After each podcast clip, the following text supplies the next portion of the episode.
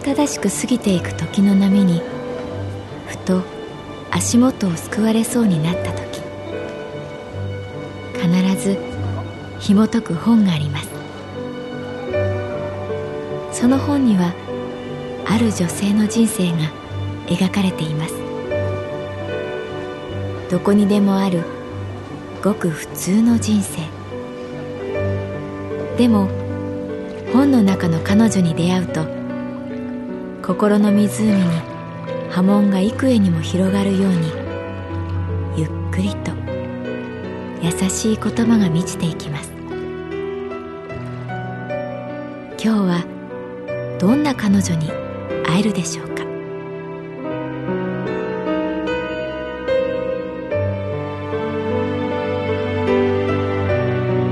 サウンドライブラリー。世界に一つだけの本。朗読は私木村多江がお送りいたします。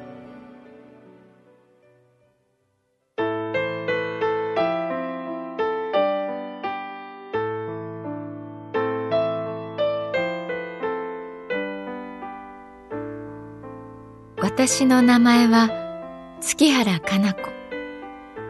旅行会社に勤めている。我が神保町支店のディスプレイはまるで海の家のようだったうちわが置かれかき氷の機械が設置され壁にはビールのポスター私たちカウンターの女性はみんな浴衣だった支店長曰くお店はいわば旅へ誘う劇場だ。君たちカウンターで働く皆さんはさながら女優ってわけだ。現実を忘れる瞬間を演出し、どんどん旅に出てもらおうじゃないか。一泊より二泊。国内より海外。金額は増えればまあなんだ。我が支店の売り上げも増える。噂では、このところ神保町支店の成績が思わしくないらしい。一見合法来楽に見えるが実は気が小さいところが憎めない支店長。最後の笑顔には必死さが見て取れた。まあねいいんだよ。君たちは売り上げのことはね気にしなくて。あくまでもお客様本位で。それが我が支店のモットーだからね。うんそう。いいんだがまあ、あれだ。時には、高い商品をだな。うん、まあ、いいんだが。売り上げのためだと思うとテンションは落ちるが、旅に誘う演出は嫌いではない。海、山、高原。夏はいい。夏休みには思い出の種がいくつも隠れている。一年で家族旅行の手配が最も増える季節。子供たちにとっては一生の宝物になるかもしれない体験が待っている。ある家族の旅行のお手伝いをした。体が弱いお子さんにどうしても自分が幼い頃から親しんできた海を見せてあげたいとお父さんが言った。体に負担がないようにプランを練る。旅を終えたお父さんが少し日焼けした顔でカウンターに現れ、おかげでいい旅ができました。と言ってくれた。そんな一言をもらうと、この仕事をやっていてよかったなと思う。人は一言で喜び、一言で悲しみ一言で救われる。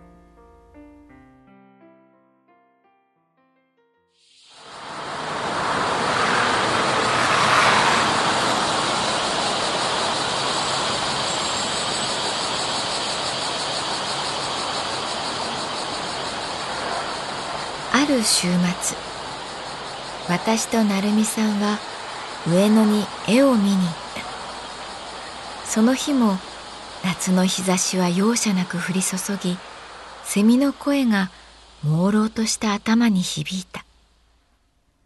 チケット売り場に行って驚く。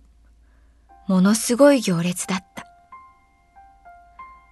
ある著名な芸能人が絶賛したのを機に一気に人気が出たことは知っていた。しかしここまでの人気とは思わなかったね。成美さんが眼鏡を取って汗を拭いながら言った。本当に。せっかくなので見ていこうと決めた。その絵画は難解な抽象画だった。黒く塗りつぶされたカンバス。点や線で区切られただけの絵画。うーん、なんだかよくわからない、というのが正直な感想だった。美術館を出た時、小柄な老夫婦が前をゆっくり歩いていて、旦那さんの方が大きな声で言ったぱりわかんねえな一番良かったのは、あれだな中が涼しくてよかった。それだけだな私と成美さんは、その言葉に顔を見合わせて微笑んだ。その一言で、もやもやしたものが吹き飛んだ。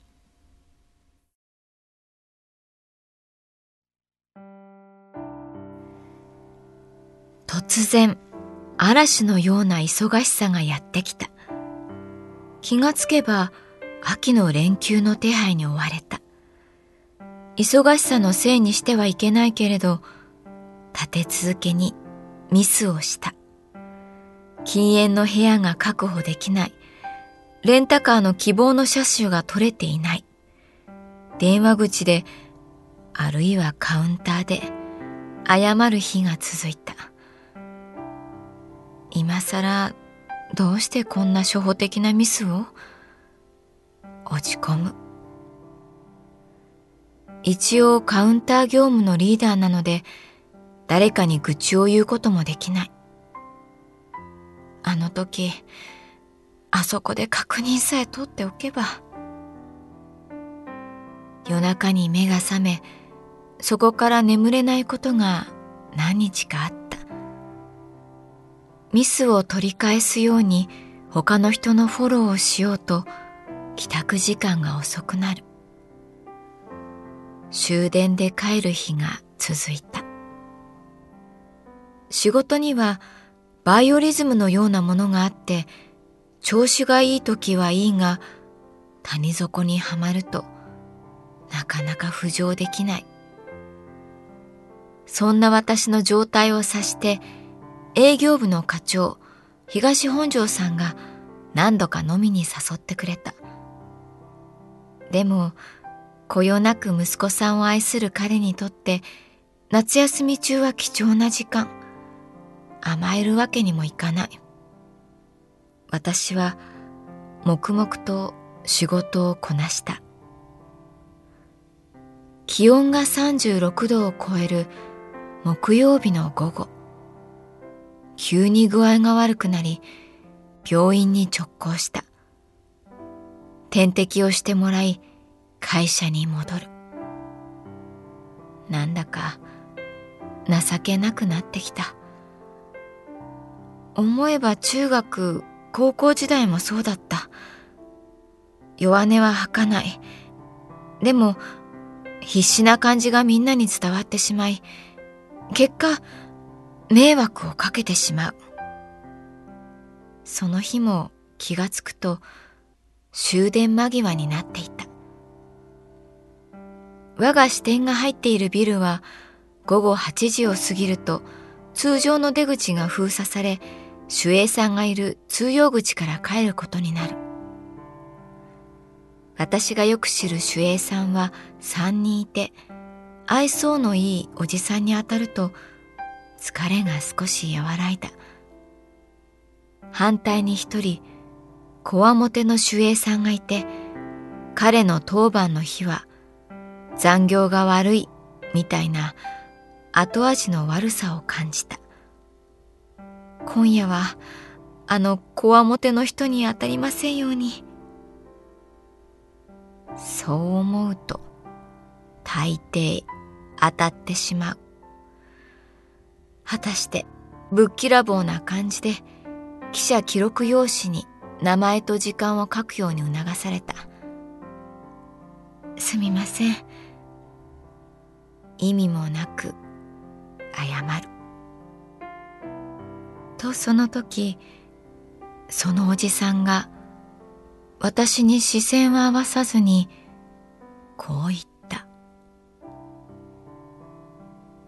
もっと自分を大事にしてあげなよ。私は不意をつかれなんだか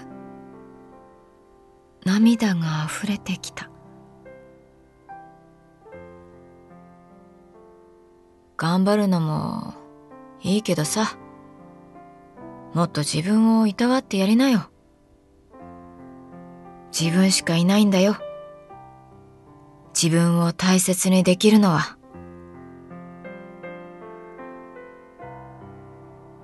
私は小さく「はい」と言った。帰る背中に優しい一言が聞こえた。